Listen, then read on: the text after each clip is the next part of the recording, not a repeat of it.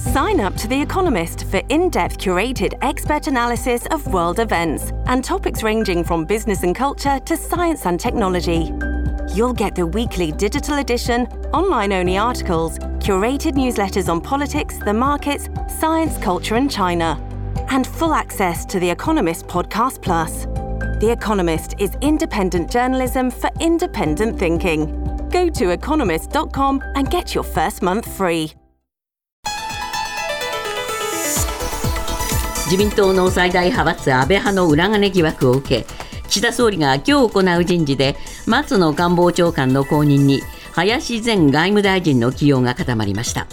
また西村経済産業大臣の後任には斉藤前法務大臣が鈴木総務大臣の後任には松本前総務大臣がそして宮下農林水産大臣の後任には坂本元地方創生担当大臣がそれぞれ起用される見通しで安倍派の副大臣5人も交代させます。アメリカの中央銀行にあたる FRB 連邦準備制度理事会は13日の FOMC 連邦公開市場委員会で年5.5%を上限とする現在の政策金利を据え置くことを決めました。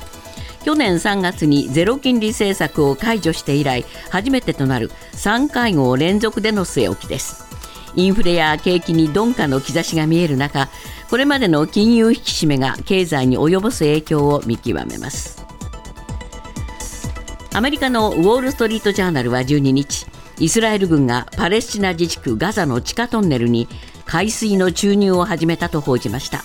地下トンネルはイスラム組織ハマスが戦闘の指揮や移動武器の保管などに使用してきたとみられトンネル内にはハマスが拘束している人質が捕らえられている可能性がありますがイスラエル側はコメントを避けているということです。地球温暖化対策を話し合う国連の会議 COP28 は13日に閉幕しました。今回の会議では2050年までに温室効果ガスの排出を実質ゼロにする目標の達成に向け化石燃料からの脱却を進めるなどとする合意文書が採択されました。また世界全体の気候変動対策の進捗状況を確認するグローバルストックテイクが初めて実施され取り組みが不十分であることを確認しました。自民公明の両党は来年6月に実施予定の定額減税について年収2000万円以上の人を対象から外す所得制限を設ける方向で最終調整に入っています。所得制限をめぐって自民党内では富裕層に対し制限を加えるべきとの意見が多かった一方公明党内は子育て世帯の分断を招くとして慎重な姿勢が見られました。世界平和統一家庭連合旧統一教会の被害者救済に向けた特例法案が昨日の参議院本会議で可決成立しました。特例法には解散命令請求を受けるなどした宗教法人を対象に財産処分の監視を強化することや被害者が民事訴訟を起こす際の支援の強化などが盛り込まれています。アルツハイマー病の新たな治療薬レカネマブについて中央社会保険医療協議会は1人当たり年間298万円で保険適用されることが了承されました。今月20日から保険適用となりますが高額療養制度の対象となるため70歳以上の一般所得層の場合年間14万4000円が自己負担となります。今朝のニューヨーク株式市場 FRB が3会合連続で利上げを見送り利上げ局面が終了した見方が市場で強まって買い注文が広がりました。ダウ平均は512ドル30セント高い3万7090ドル24セント3万7000ドルを突破するのは史上初めてです。ナスダックは200.56ポイント上昇し1万4733.97ポイントで取引を終えました。一方為替ですがドル円は1ドル142円93銭。ユーロ円は1ユーロ155円44銭で推移しています。続いてスポーツです。日本ラグビー協会は昨日2015年のワールドカップで日本を歴史的な3勝に導いたエディ・ジョーンズ氏が日本代表の次期ヘッドコーチに就任すると発表しました。ジョーンズ氏はワールドカップで母国のオーストラリアやイングランドの監督としてそれぞれ準優勝し今年のフランス大会では再びオーストラリアを率いましたが1次リーグ敗退で辞任していました。ニュースズームアップ。岸田総理は昨日臨時国会の閉会に合わせて記者会見を行い14日に速やかに人事を行うことが適切であると判断したと表明しました松野官房長官ら安倍派の4人の閣僚らを交代させる方針です。また安倍派の宮沢防衛副大臣は昨日派閥の指示により収支報告書に記載しなかったと認め喋るなと指示されたことを暴露しました。ニュースズームアップ派閥崩壊。今後はどうなる？今日のコメンテーター渋谷和弘さんです。まあ国会が閉会ということになりましたので、はい、えー、今日えー、人事が行われると、はい、こういう流れになりましたね。そうですね、まず安倍派4人、松野官房長官、西村経産大臣、鈴木総務大臣、宮下農水大臣を交代させます、はい、で官房長官の後任には、林前外務大臣、うん、この人、まあ、岸田派のナンバー2ですね。そうですね、はい、それから総務大臣の後任には、松本前総務大臣で麻生派です。農水大臣の後任には坂本元地方創生担当大臣、森山派ですね。経産大臣の後任には斉藤前法務大臣、こちらは無派閥です。えー、まあ、前とか元ばかりということで、ね、まあそういうことですね。はい、まあ、初入閣はさせられないということですね。そうですね。で問題、官房長官ですけれども、はい、おこれは打診した人にまずノーと言われてしまったという話が 伝わりましたねそうですね、えー、あの無派閥から起用したいという考えを示して、ですね、はい、無派閥の浜田前防衛大臣に打診したところ、固辞された、えー、で内閣の要である官房長官の人事で固辞されるほどですから、えー、もう総理の求心力は低下しているということを示してしまったということですね。はい、で朝日新聞はあの閣僚経験者の声として、えー、やはり泥船には乗りたくないんだな ね、潰れ役は嫌なんだろうと、こう報じています。結局ですね、後任としては、ですから、まあ、側近に等しいですね、えー、林前外務大臣に官房長官を務めてもらうと、うん、まあ、こういうことになったわけですね。そうですね。まあ、岸田派にもですね、キックバックの話が出てますから、はい、これ大丈夫なのかなという話になりますよね。そうなんですね。えー、収支報告書への過少記載がですね、えー、疑われています。ですので、まあ、前に身体検査していると言ってもですね、えー、政治資金問題で本当に無傷かどうか、うん、不祥事が出てこないかどうかわからないので、えー、大丈夫なのかと本当に思いますね。そうですね。そしてまあ安倍派の幹部ではですね、はい、さんは自分で辞めるって言ってるんですね。あの辞任する意向を固め、今日辞表を提出するということで、えー、まあ身体は自分で決めたいと言った通りということですね。はい。はい、さらにですね、同じ安倍派幹部の世耕参院幹事長も辞任する意向を固めたと報じられてきましているので、うんえ。ー、もう最大派閥安倍派はもう崩壊状態という、こういうことですね。そういうことになりますね。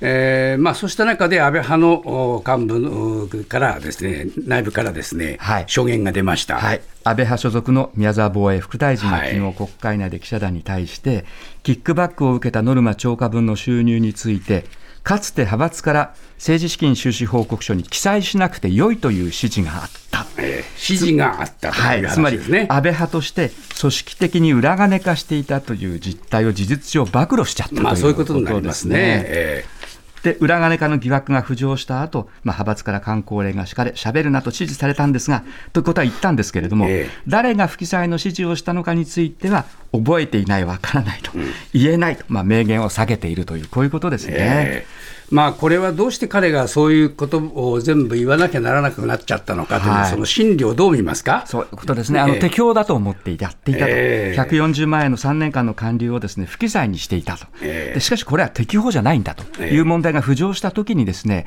派閥がリーダーシップを早く取って、修正するなり、開示するなりしてくれれば、私はこうやって仲間を裏切って説明することはなかったと、こう言ってわけですから、苦しい胸の内ですよね。そういうことなんですよね、派閥への恨み節があるわけですね。一方で裏切ってしまった、暴露してしまっているというようなですね、うん、そういった点について、まあ、これで本当やっちゃっていいのかというようなですね、うん、そういう思いも少しかみしめてるというね。非常に揺れ動いた気持ちがね、ここに出てましたですね。どうなんでしょうか、いや昨日はですね、あまり岸田さんの口からですね今後の対策について、具体的な話が出てこなかったっていうことの批判もあるわけですね。そうですね僕も質問しあの失望しましたけれども、これ、身内はもっと失望しただろうなという、こういうふうに思いますね。まず昨日の会見で、ですね、えー、自民党の体質を一新すべく先頭に立って、戦っていくとか、えー、国民の信頼回復のため、火の玉となって自民党の先頭に立つとか、まあ、とにかく激しい言葉を並べ立てたんです。えー、ところがですね、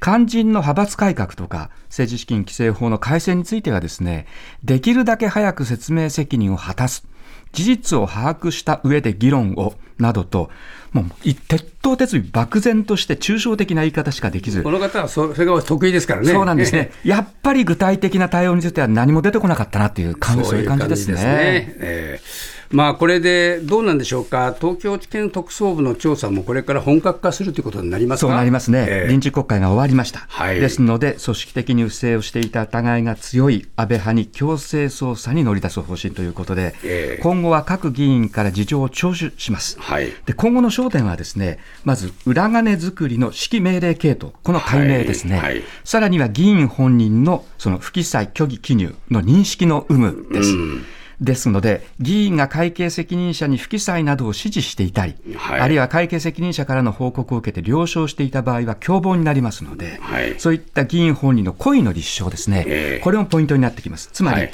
刑事事件に発展するということで、局面が変わるということですね。そうですね。まあ、そういう中でまた、あその週刊誌が、えー、架空の政治資金パーティーもあるぞっていうようなことを報じてますね。そうですね、文春です。えー、安倍派の5人衆の一人、西村経産大臣が、特捜部の水面下での捜査が始まっていた10月以降、3回にわたって、架空の政治資金パーティーを開催して資金集めをした。こう報じています。これ、どういう意味ですか、この架空の政治資金パーティー、はい、あの議事堂に近いホテルの会議室で政治資金パーティーを行ったんですけれども、ええ、これ、毎回出席者は10人弱で、ええ、で、パーティー券実際に売られていたんですが、参加しているのは全員が経産省の官僚だった、つまり桜だった。でパーティー券を買った企業側は誰も参加していなかった、ははそれでも1回のパーティーで数百万円の儲けがあった。どうどういうこれ流れなんですかね。そういうことですよね、えー、つまりパーティー実際にはやらないで。えー、で数十数十人の、まあ、出席者しかいないわけですから、えー、料理などを低くコストを抑えられて、はい、で買ってもらったお金はですからお金として受け取っているというですね、はははこういう架空パーティーを行っていたと報じられていまして、えー、でこの架空パーティーが今ネットでトレンド入りしているということですね。まあこれでお金がどういうふうな流れで、はい、えー、入ってくるのかがよく分かりませんけれども、そうですね。まあそういうその裏裏技と言いましょうか、はい、そういうものもあるんでしょうかね。そういうことですね。ニュースズームアップ。アルツハイマー病の原因物質に直接働きかける新薬レカネマブの価格について中医協中央社会保険医療協議会は患者1人当たり年間およそ298万円と設定し保険適用の対象とすることを決めました。実際の患者の自己負担額は1割から3割となり70歳以上の一般所得層の場合外来による負担額の上限は年間で14万4千円となります。ニュースズームアップデカネバムの価格決定。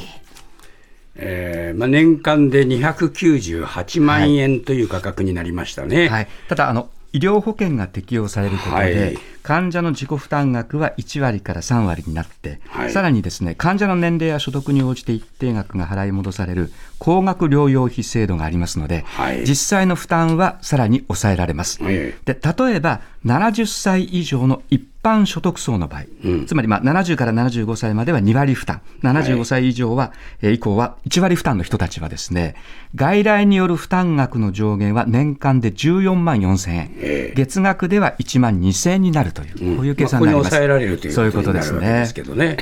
このやっぱり298万円という価格は、決まるまでに結構、紆余曲折あったようですね、はい、あのエーザイとですね、それから注意鏡でせめぎ合いがありました。はい、で、エーザイはですね、社会的価値をデカネマブの薬価に薬の値段に反映すべきだと一貫して主張してきたんです。で、この社会価値ってあんまり聞き慣れない言葉なんですが、薬を使うことによって、このデカネマブを使うことによって、その介護費や家族介護の負担、えー、このお金が軽減される、はい、でその軽減されるお金の分の価値を社会的価値とこう言ってですね、えー、つまりまあ薬が効けば負担が減るので、その分を薬価に反映すべきだと、こういうふうに言ったということですね。まあ、薬の貢献度をちゃんと評価しろという、ね、そういうことなんですね。えー、で具体的にですね、日本ではレカネマブの患者1人当たりの年間の価値は、この社会的価値を入れると、468万円だとエーザイは独自試算したんです。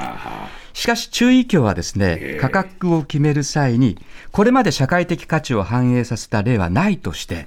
結局、まあ、これまでのやり方で決めて、エーザイが主張する社会的価値は認められなかったという、こういう経緯で298万円に落ち着いたということですね。これ、どうなんでしょうか？はい。これ、エーザイの主張が今後じゃ通らないかというとですね、薬価改定というのは、2021年度以降は2年に一度から毎年になりました。はい、ですから、来年度またこのレカネマブは薬価改定対象になる可能性があるので、そうなってくるとどうなるか。で、昨日注意協はですね、価格を見直す際に、介護費用を考慮するかどうかを改めて検討すると決めましたので、はい、今後、この社会的価値がもしかすると上乗せされるという、うん、その可能性はあるということですね。これ、製薬会社にしてみると、はい、非常に高いその、えー、開発費をかけて、はい、えー、開発したけれども、安い値段になったんじゃ見合わなくなってしまうぞと、はい、こういうこともあるわけですよね。そういうことですよね、えー、開発費を取り返したいということと、えー、それからそれには期間が限られていますので、はい、できる限り多く取りたいと、こういうことですね。えー、そそうですね、はい、ですから、この辺は、じゃあ、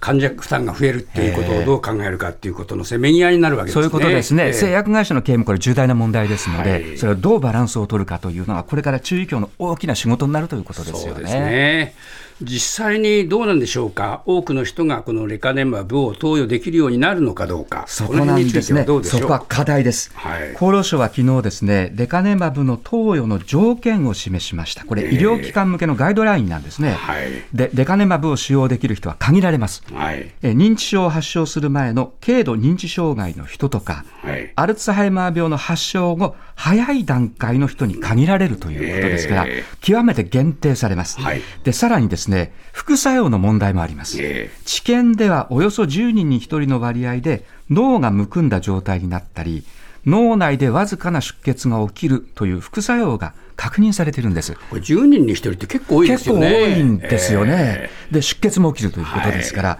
い、ですので、医療機関にはですね、この患者、投与の対象になるかどうか、はい、これ、即座に判断しなきゃいけないですし、副作用への対応も必要です。で、この体制が整うまでは、処方できる医療機関は極めて限られるというのが現状で、えー、東京九段坂病院の山田院長はですね、専門的な病院でも一箇所だけで診断と治療の両方を担うのは難しいと指摘しているんです。ですえー、ですから、これ、えー、エーザイが望むように、広く使われるかというとですね、なかなか難しい、ねはい、なかなか難しい問題もあるということです、ね、これ、通院しなきゃならないわけですよね、そうなんです。される場合にも。で、これ、患者も大変なんです。えー、点滴なので、一度治療を始めると、患者は2週間に一度、はい、原則1年半の間、点滴を受けることになります病院通わなきゃならない、ね、そういうことになりますね。そうですね。いろいろまだ課題は残されているようですね。はいアメリカの FRB 連邦準備制度理事会は金融政策を決める会合を開き利上げを見送り政策金利を据え置くことを決めました。FRB が利上げを見送るのは3会合連続です。これで利上げ局面は終了したという見方が強まり買い注文が広がったことでダウ平均株価は史上初めて3万7000ドルを突破しました。ニュースズームアップ。アメリカは金利据え置き。来年は利下げ局面へ。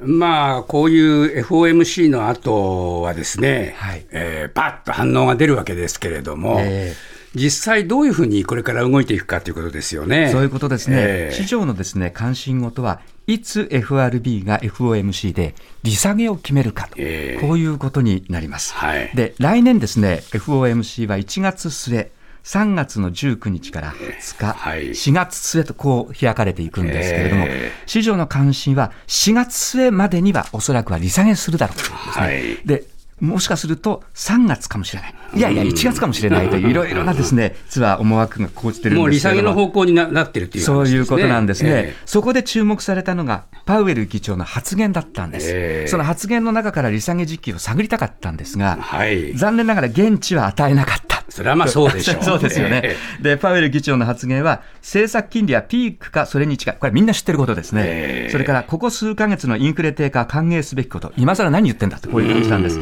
で、最後、FOMC は慎重だ。ますますですから煙に巻いたということになりまして、えー、市場はこれからどうそう推測するかということになります、ね、まあ、それにしても、ここ数か月のインフレ低下っていうのは、もう事実上の問題として、みんな分かってるわけですから、はい、そうことですね、ここでもって、あえてガッといくっていう、そういう方針も打ち立てにくいですよね。打ち立てにくいですよね、えー、パウエルさんとしてはですから、まあ、慎重にならざるを得ないというですね、まあ、すね。こういうことだったわけですね。これでどうなんでしょうか、はい、利下げということになると、なると、はい、またインフレっていうことになりませんか？その可能性はあるんです。あの今年11月のアメリカの消費者物価指数は3.1%までに鈍化しました、はい、でピーク時9.1%あったですから、はい、あの3分の1ぐらいに落ちてるんですが、